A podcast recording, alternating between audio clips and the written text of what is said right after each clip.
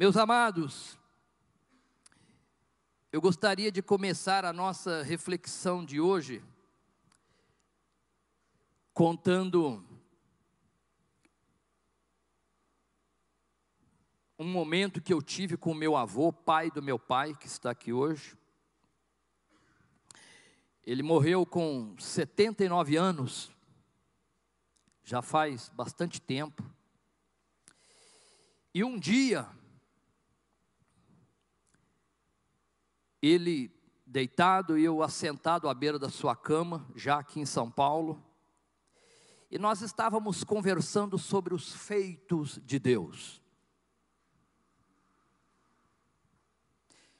E eu, naqueles dias, eu estava começando a frequentar o seminário, aprendendo bastante, mas há uma diferença entre você aprender teoria e prática, coisas vividas. E falávamos do zelo, do cuidado de Deus para com os seus. E ele disse para mim assim: tudo, acho que já contei isso aqui nessa igreja, mas a, a ocasião agora é oportuna.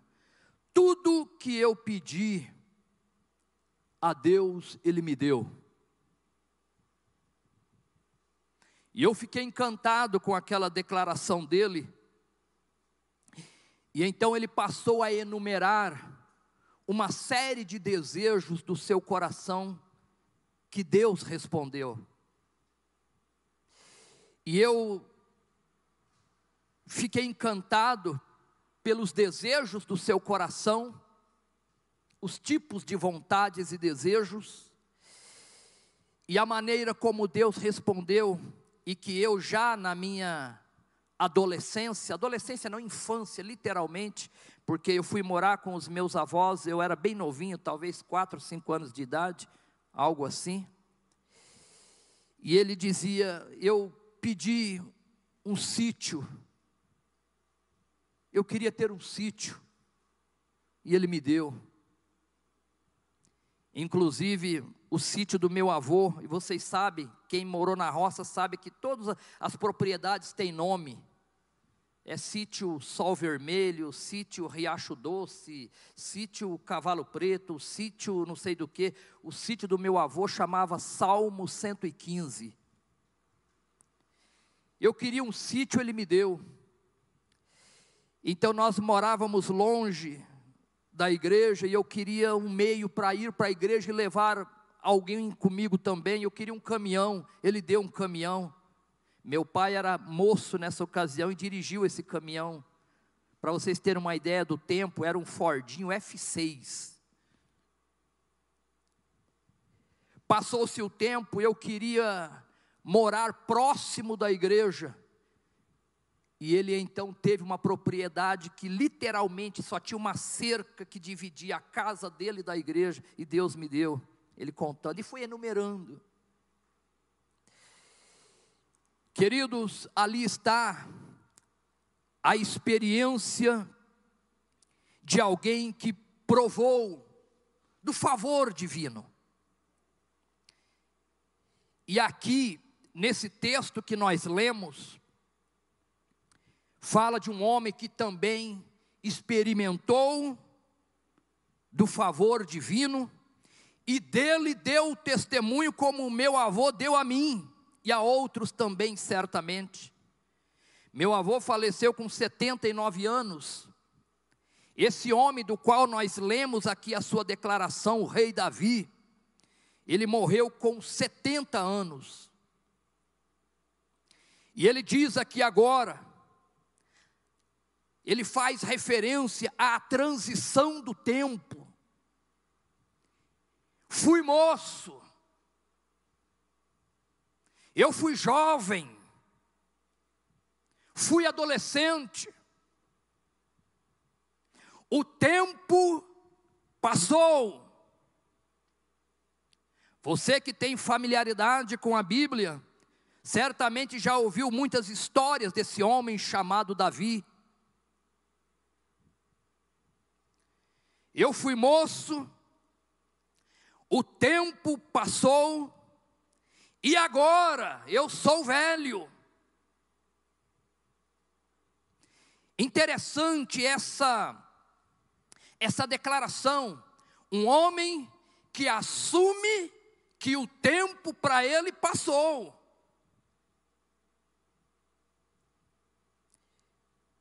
Existem pessoas que não gostam de assumir o tempo na sua vida. Né? Às vezes está com 50 anos e quer pagar de rapazinho de 20. Ou cinquentona pagando de mocinha de 20. Não dá. O tempo passou para você, sim, minha querida e meu querido. Você que está com 50, 60 e 70. Passou sim. E ele diz: agora eu sou velho. E eu imagino que antes dele fazer essa declaração, eu imagino que deve, deve ter passado um filme na cabeça dele. Porque o salmo todo, do, do capítulo 37, ele vai fazendo alusões às obras de Deus na vida daqueles que o servem. E o que está reservado para aqueles que não o servem.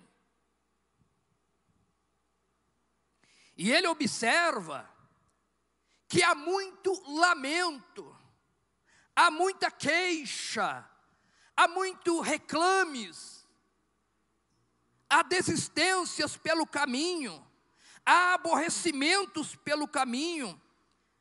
Há muitos daqueles que dizem: O Senhor se esqueceu de mim ou não se lembra mais de mim, ou não se interessa mais por mim, ou não tem nenhum plano na minha vida.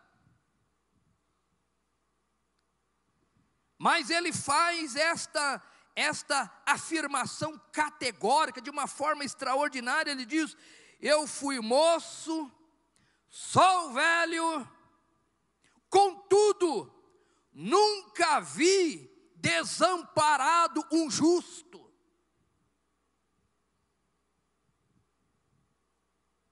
Interessante isso, querido. Interessante. Eu coloquei como tema da nossa reflexão: Deus cuida dos seus.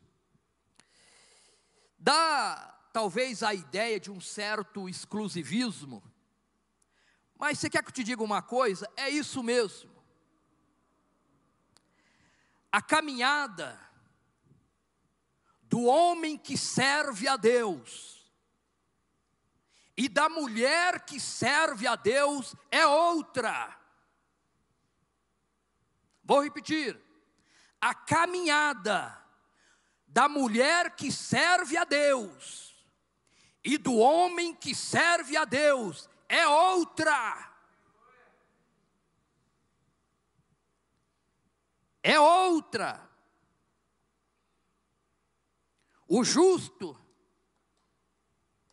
que pratica o bem, que caminha na retidão, tem sim a predileção de Deus.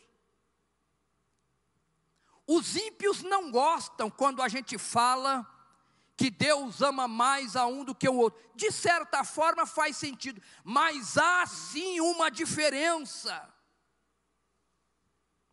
A Bíblia diz sim, que para os que optam pela retidão, pela justiça, pelo bem, pela integridade, pelas coisas honestas, justas, louváveis, de boa fama, esses têm sim a predileção de Deus. Recentemente eu li um slogan na, na no vidro de um carro, no vidro traseiro, eu achei interessante, fiquei pensando, estava escrito assim: Deus dá o sol para todos, mas a sombra para quem merece. fiquei pensando, eu falei, rapaz, porque nós tem esse negócio, não, o sol é para todos. O sol é para todos. E a Bíblia diz isso. Verdade. Agora, velho, a sombra é outro papo. É outro papo. Mas o fato é que nós temos na palavra de Deus, de Gênesis a Apocalipse, mostrando que a caminhada da retidão, da justiça, ela tem o seu valor e o seu apreço diante do Senhor. Nós temos um salmo na Bíblia que explica isso de maneira tremenda. O salmo de número 1, que quando chega lá no final do salmo que diz que o caminho do ímpio perecerá, mas o caminho do justo é conhecido pelo Senhor. São verdades que devem sim confortar o nosso coração, trazer segurança para as nossas vidas você que teme ao Senhor, você que anda nos caminhos do Senhor, você que pratica o bem, você que serve ao Senhor com retidão, com integridade, você pode sim contar e esperar com certeza o favor do Senhor. Não tenha dúvida. Não tenha dúvida. Não tenha dúvida. Interessante que quando o salmista vai falar sobre o justo, que não é esquecido diante do Senhor, o, o salmo, no seu todo, ele começa apresentando algumas questões que nós podemos entender como exortação para as nossas vidas e deveres também para as nossas vidas. Porque o que é que acontece com a gente? Irmãos, pense comigo. Você já percebeu que em vários momentos do nosso dia a dia, nós somos iguaizinhos os ímpios? Igualzinho. Igualzinho na descrença, igualzinho na desesperança, igualzinho no queixume igualzinho na desonestidade, igualzinho nos assentimentos a algumas coisas que não tem nada a ver com o padrão cristão. Diferenciamos sim muitas coisas, mas em várias delas também a gente se identifica com aqueles que não têm nenhum compromisso com o Senhor. E eu creio que muitas vezes, amados, nós perdemos coisas excelentes que Deus tem para as nossas vidas por determinados comportamentos equivocados na nossa caminhada cristã.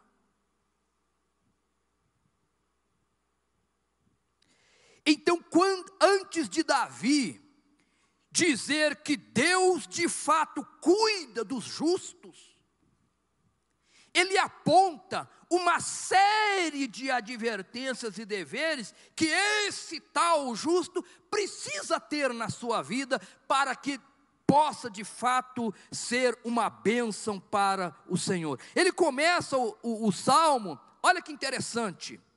Veja que alguma das exortações que nós podemos ver aqui que Davi aponta, que não deve fazer parte da vida do justo, dos que temem a Deus. Ele começa dizendo assim: não te indignes por causa dos malfeitores. Não te indignes. Olha lá, ali está melhorzinho um pouco. Não se irrite. Lembra até o chave, não se irrite. Esse não se irritar, ele aparece também.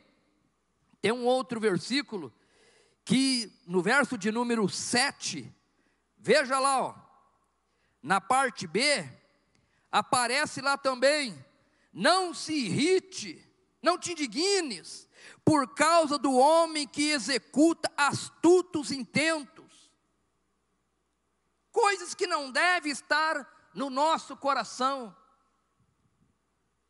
Ali diz: olha, não se irrite, olha lá de novo. Veja o verso de número 8. Deixa a ira. Interessante, né? Como essa questão da ira às vezes aflora no coração de alguns que dá até medo. E ele diz aqui que o, o justo não deve ter isso no coração. Abandona o furor, ainda no verso 8. Não te indignes para fazer o mal. Isso aqui talvez fosse melhor traduzido assim: não tenha espírito vingativo. Não pense em dar o troco com o mal. E é interessante que às vezes, se a gente não vigia, essas coisas toma conta de nós, queridos. Há alguns deveres também que ele aponta que eu acho muito interessante. Depois dessas exortações para não se indignar, não se irritar, abandonar a ira, abandonar o furor, ele diz então, lá no verso de número 3: agora os deveres dos que temem ao Senhor, dos justos, dos que confiam, dos que têm a sua vida nas mãos do Senhor. Ele diz assim: confia no Senhor e faz o bem.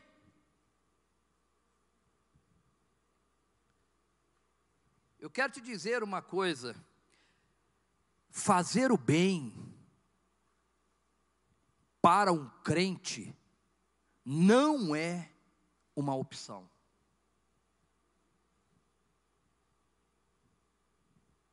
Fazer o bem para nós não é uma opção, deve ser um estilo de vida.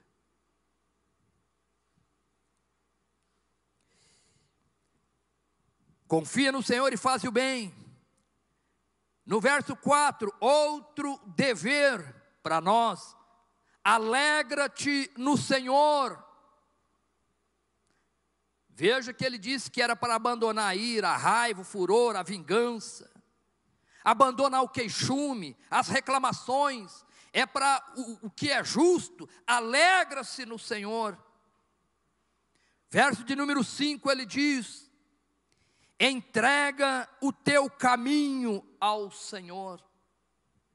São práticas que deve compor a nossa vida no dia a dia. Entrega o teu caminho ao Senhor, confia nele. O que é interessante, eu fico tirando o óculos e colocando porque o óculos para perto ele atrapalha, só abençoa para longe. O que é interessante é que nós vamos nos acostumando com essas declarações bíblicas. Irmão, se você parar para pensar quietinho, no teu lugar de oração, de joelhos, numa madrugada, onde você vai ouvir um único som nos teus ouvidos, o som da voz de Deus, e a tua alma ser inflamada com essa declaração: entrega o teu caminho a mim, e eu cuidarei de você. Você não levanta do mesmo jeito. Mas sabe o que é que acontece conosco? nós vamos ouvindo repetidamente de uma maneira descompromissada e nós vamos nos acostumando com as declarações bíblicas de modo que a sua profundidade já não nos atinge mais.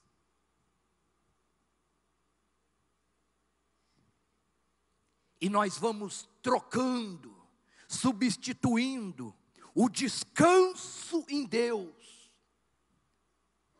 pelas aflições do dia a dia.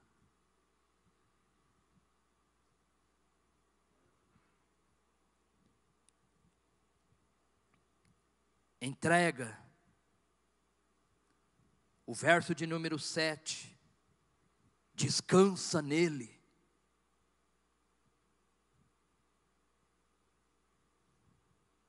Você sabe o que é isso?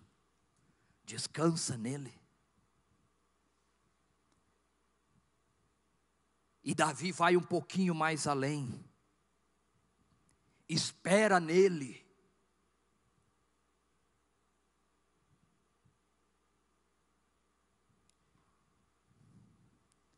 Não te indignes por causa dos que prosperam no seu caminho e que fazem o mal. Tem crente que se incomoda com a prosperidade dos ímpios. A Bíblia diz para você não prestar atenção no caminhos deles, porque os seus pés estão postos sobre lugares escorregadios.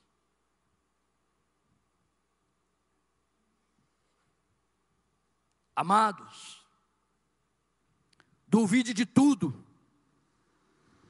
menos do amor e do zelo do Senhor sobre a sua vida.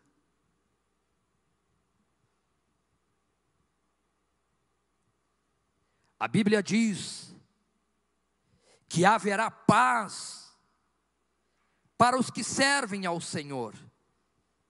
E se nos dias difíceis se no tempo da calamidade, no tempo da aflição, se por algum motivo você não suportar o peso e cair e pecar, a Bíblia diz, no verso de número 24: ainda que caia, não ficará prostrado, pois o Senhor o sustém com a sua mão. A vontade de Deus é que em todo o tempo você esteja de pé.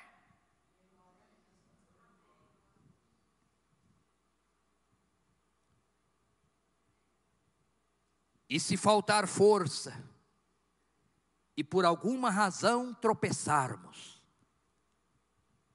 temos todas as condições de retornar, porque a mão do Senhor é sobre as nossas vidas.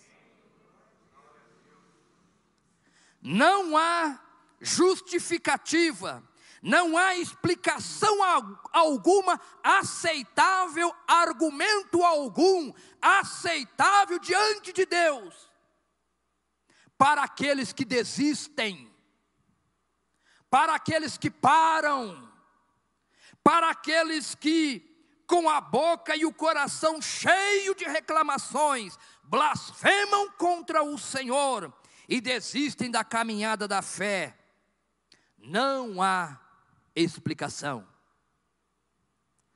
Porque o Senhor está pronto para nos levantar, ainda que seja no momento difícil de queda e de fracasso. Porque a Bíblia diz também, lá em João, João diz: não há homem que não peque, não há homem que não falha. E é uma luta constante, é uma batalha ferrenha.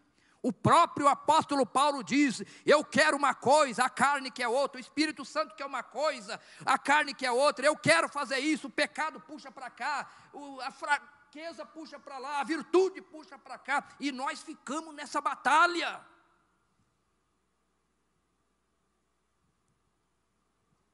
É uma luta sem fim, mas nós temos a promessa do zelo do Senhor.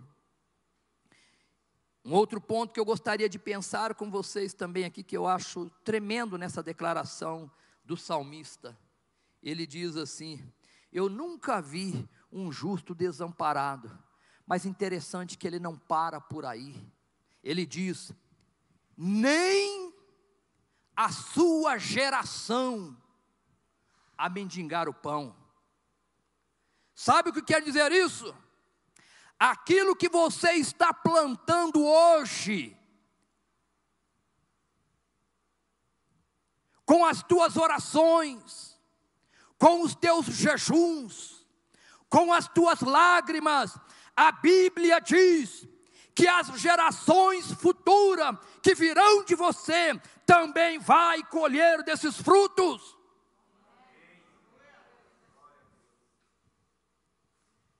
Cansei de dizer para o meu pai que está aqui hoje, pode testemunhar o que estou dizendo. Se hoje nós estamos na fé, se hoje temos a bênção do Senhor, eu não tenho dúvida que são fruto de orações de 40, 50, 60 anos atrás. Não tenho dúvida disso, porque a Bíblia diz, e esse homem testemunhou, que a descendência dos servos de Deus também serão lembradas. Aleluia!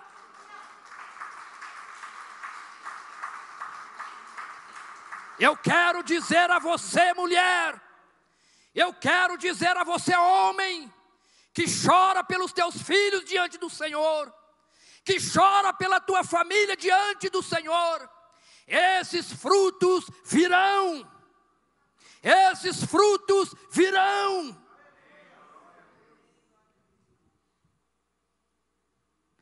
A sua descendência também comerá do pão, aleluia.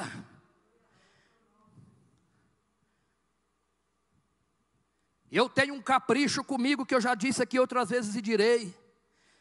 Eu posso deixar de orar por várias coisas e pessoas, mas todos os dias eu faço questão de lembrar os nomes dos meus filhos diante do Senhor. Todos os dias. Todos os dias.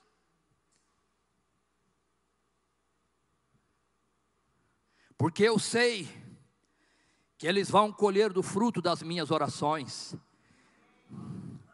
porque eu estou colhendo. Eu quero alentar você, mãe, que se angustia pelos teus filhos em oração. O Senhor terá memória de ti, creia. Você está em memória diante do Senhor. Para você, pai, que te preocupa, que ora, que jejua, que clama. Você pode não ver os frutos aqui, mas verá na eternidade. Minha mãe era que tinha mais paciência com o irmão meu, um dos mais velhos. Todos estavam de alguma forma encaminhados na fé. Esse não queria nada, era só barbo, teco e farra e tudo mais. E às vezes eu comentava com a minha mãe, falou, ó oh, mãe, meu irmão isso, aquilo, aquilo outro e tal. O nome dele era Gil. Talvez esteja assistindo agora, não sei. E a minha mãe falava: É, meu filho, eu tenho falado com ele, tenho orado por ele. É difícil, é duro, tal, tal, tal, mas estou orando. Minha mãe partiu para a eternidade. E ele continuou. Hoje é membro na Assembleia de Deus. Coisas que Deus faz, irmãos. Lá na eternidade, um dia ela vai estar de pé nos portais da glória. Vamos imaginar. Deixa eu ver meus filhos entrando ali. Ela vai ver a cara dele lá fala: Meu filho, você aqui. Glória. Você aqui. São coisas que Deus faz. O salmista disse: Nunca vi a geração dos justos mendigar pão. Deus tem um zelo extraordinário pelos seus. Deus não se esquece dos que o ama. A provisão de Deus, de alguma forma, ela lhe alcançará privações, perrengues, intempéries, todo mundo passa, queridos. Olha a grandeza de um Abraão. Esse homem teve intempéries na vida. Olha a grandeza de um Moisés. E esse homem também passou por provas terríveis na vida. O próprio Davi. Olha Daniel. Olha Pedro. Olha Paulo. A Bíblia está lotada de grandes e extraordinários homens e mulheres de Deus. Teve os seus momentos de dificuldade, mas hoje compõem a galeria dos heróis da fé. Homens que deixaram um legado extraordinário de inspiração para você e para mim. De que vale a pena servir a Deus, que as nossas orações, os nossos clamores, a nossa, a nossa decisão de seguir a Cristo não é em vão há uma bênção, um zelo, um cuidado do Senhor sobre aqueles especialmente que têm os seus nomes escritos no livro da vida. O tempo passou, esse homem era adolescente e agora velho, rastreou a sua vida toda e observou os atos de Deus e disse: Não, não, não, não, não. Os que servem a Deus, os justos não são de maneira alguma desamparados. Os que buscam ao Senhor, os que servem ao Senhor, são sim por Ele cuidado, e as gerações que virão depois também colhem dos seus frutos. Que coisa tremenda, queridos. Você vai, mas a semente fica, e no devido tempo ela brota. Aleluia. Eu estava pensando comigo, enquanto fazia uma reflexão sobre essa palavra, eu disse: Senhor,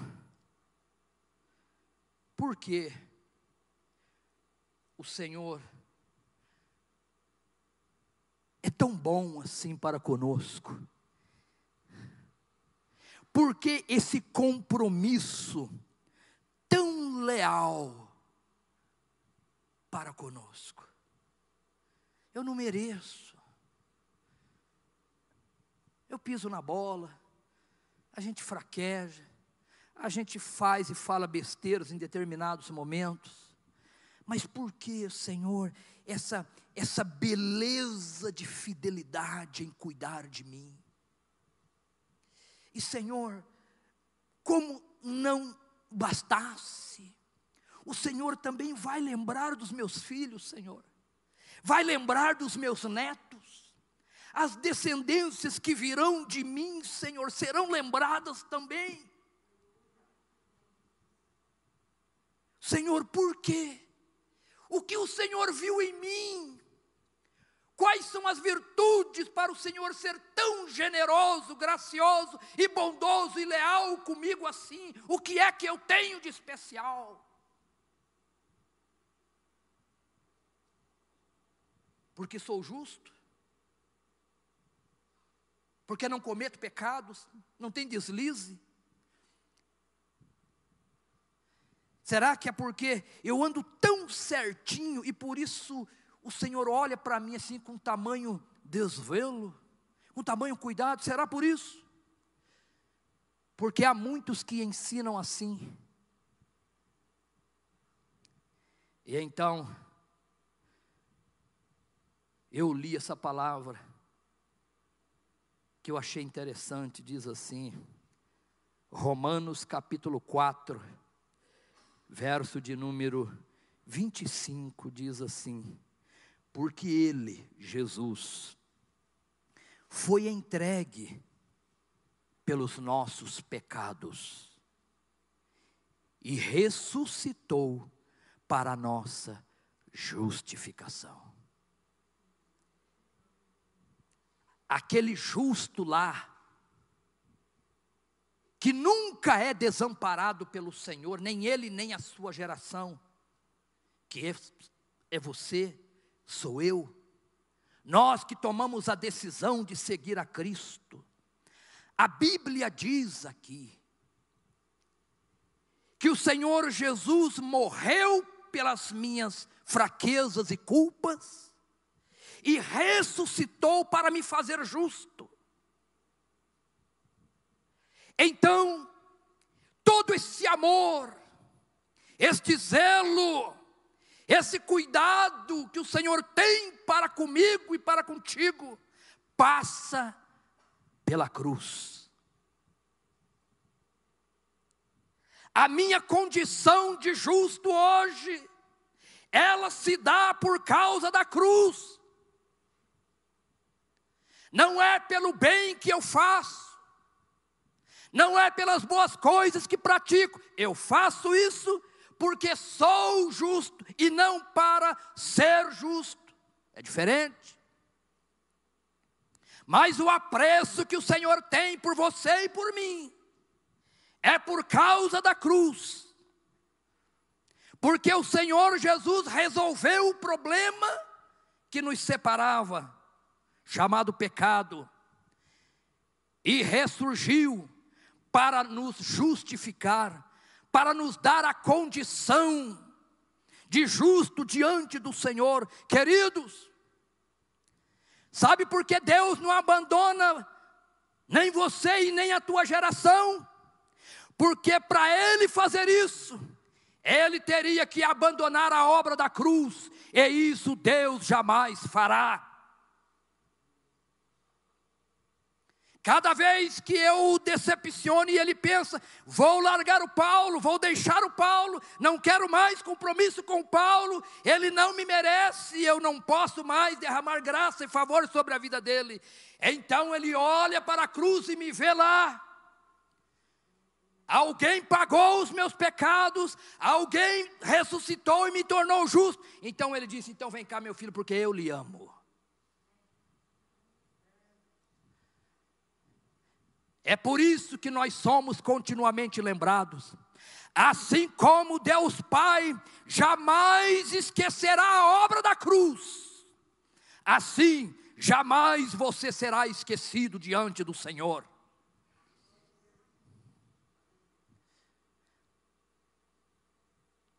Não há nenhuma possibilidade de Deus desprezar a obra do Calvário. Assim sendo, não há a menor chance de você e eu e a nossa geração ser esquecida pelo Senhor.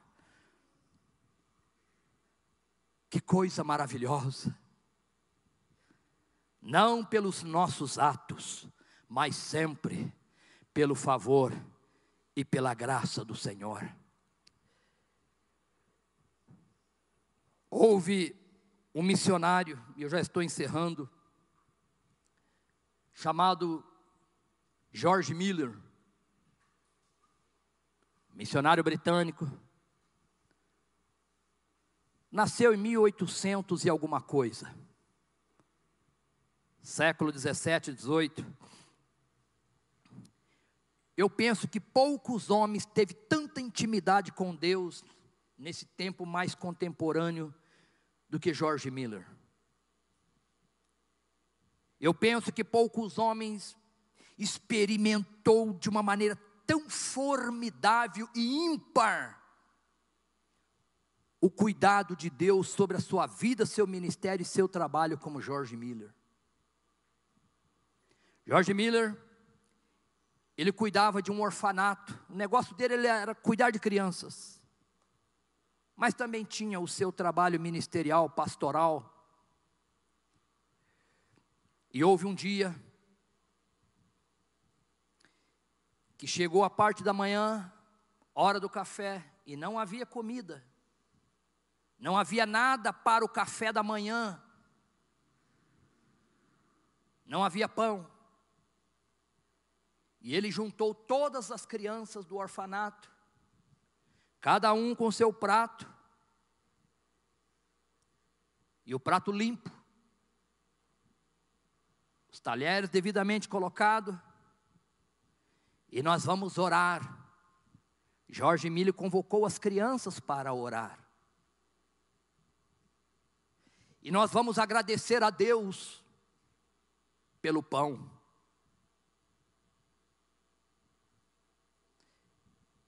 E aquelas crianças oraram com os pratos vazios. Logo em seguida, imediatamente, ouviu-se barulho de uma carruagem chegando. Era uma carruagem lotada de pães.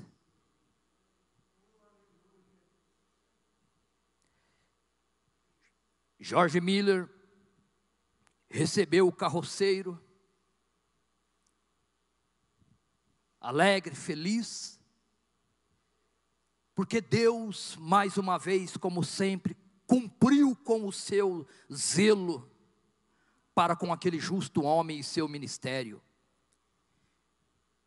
E foram descendo os pães, desceram os pães, uma carruagem lotada de pães. E então Jorge Miller perguntou para o carroceiro: Por que você veio para cá com essa carroça cheia de pães? O que, que aconteceu? E o carroceiro, talvez funcionário de uma grande padaria, disse assim: É que o pão ficou muito assado. E o pessoal lá do da rainha, da turma lá do, dos grandes, para onde iam os pães, não quiseram os pães, porque os pães ficaram muito assados, fora do ponto. Então, eu vim para cá. Jorge Miller olhou para aquele homem e disse assim: Tudo bem, eu sei, foi Deus que assou esses pães. E eu quero terminar dizendo para você que teme a Deus, para você que está esperando em Deus, para você que tem chorado diante do Senhor, que Deus está assando o teu pão.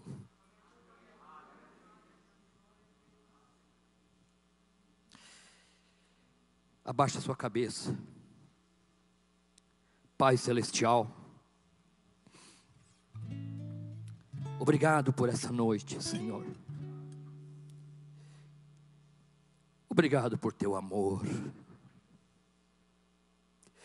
Não somos merecedores de nada. Tudo que temos e somos é a tua graça. Senhor, obrigado, Pai, porque o Senhor não tira os olhos de nós, o Senhor não esquece de forma alguma dos que te servem e dos que te buscam. Essa bendita declaração do rei Davi, homem que foi chamado até de segundo teu coração, Senhor deu esse testemunho tremendo de que os teus filhos e a geração deles jamais, jamais são esquecidas diante de ti. Eu creio também, Senhor, piamente, que o Senhor está assando o pão de cada um aqui a bênção está a caminho, a provisão está a caminho. Dá-nos espírito de perseverança, espírito de fidelidade, Senhor, espírito de ânimo, de coragem, de ousadia. Se alguém aqui caiu, tropeçou, e está sem força para levantar, Toma esta mão, Senhor, e levanta, porque poderoso és tu. Ah, Senhor, em nome de Jesus, nós nos rendemos a Ti, nos entregamos ao Senhor. Renova a força dos teus filhos, da tua igreja, espalhada por toda a terra, porque Tu és o nosso Deus nós somos a herança do Senhor, comprada pelo sacrifício da cruz, e que jamais será abandonada ou esquecida. Aleluia. Bendito seja o